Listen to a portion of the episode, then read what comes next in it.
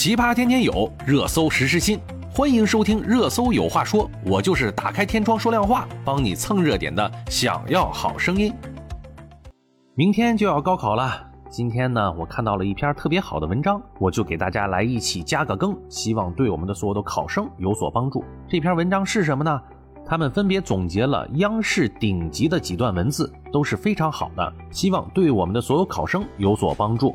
第一段适用主题“不忘初心”，是由尹颂老师说的：“江河万里总有源，树高千尺也有根。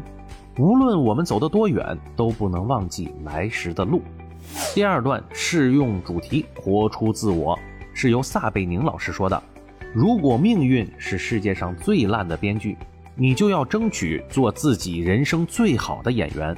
再下一段，适用主题：克服困难，勇于挑战，也是由撒贝宁老师说的。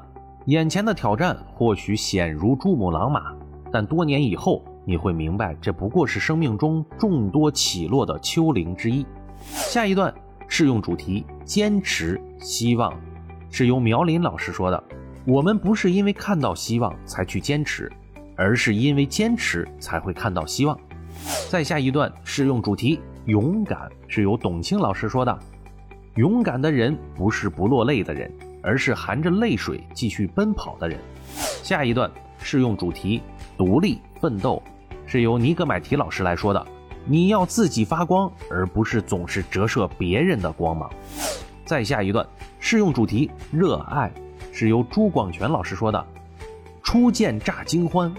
久处亦怦然。再下一段适用主题：平凡与伟大，是由康辉老师说的。再微小的光也是光，再平凡的人也有他们人生当中的高光时刻。下一段适用主题：成长，追求卓越，是由杨澜老师说的。你可以不成功，但你不能不成长。也许有人会阻碍你成功。